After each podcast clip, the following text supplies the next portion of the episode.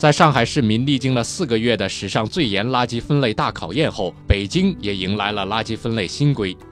二十七号下午，北京市生活垃圾管理条例修改决定经北京市十五届人大常委会第十六次会议表决通过，明年五月一号起将全面推行生活垃圾强制分类。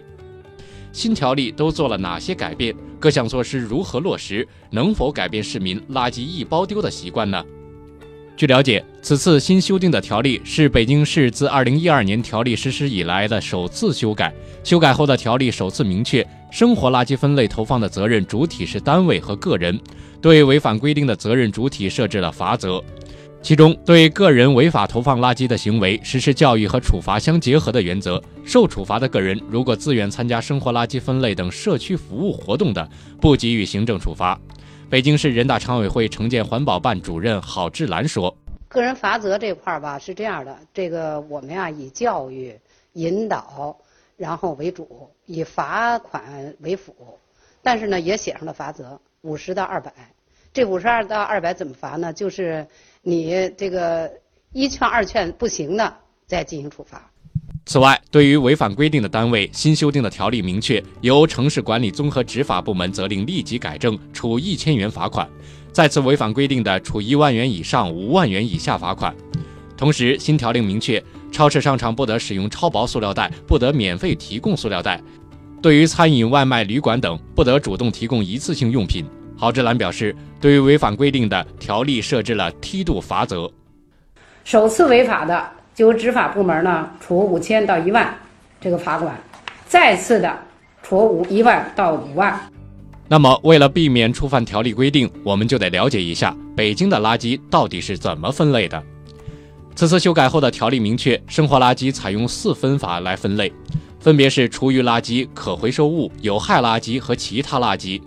厨余垃圾就是日常生活中产生的各类动植物残渣，扔的时候不能夹杂塑料、纸张等杂物，要尽可能沥干水分。可回收物主要是纸张、塑料、金属、玻璃、织物等，扔的时候要注意东西是否被污染了，是的话就不能投放到可回收物的桶里。有害垃圾指的是生活垃圾中的有害有毒物质，主要包括废电池、废荧光灯管、废温度计、废油漆、废胶片、废相纸等。对于不在上述三类范围内难以辨识的生活垃圾，则都可以投放到其他垃圾。总的来看，北京的垃圾分类方法还是比较容易操作的，区分起来没有那么难。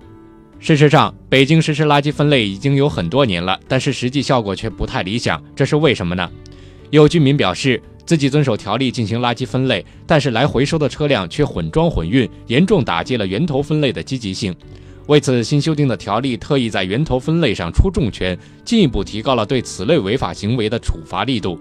条例规定，对混装混运、随意倾倒、丢弃、遗撒、堆放垃圾的，由城市管理综合执法部门责令清除，处罚额度由之前的五千元以上五万元以下调整为两万元以上十万元以下。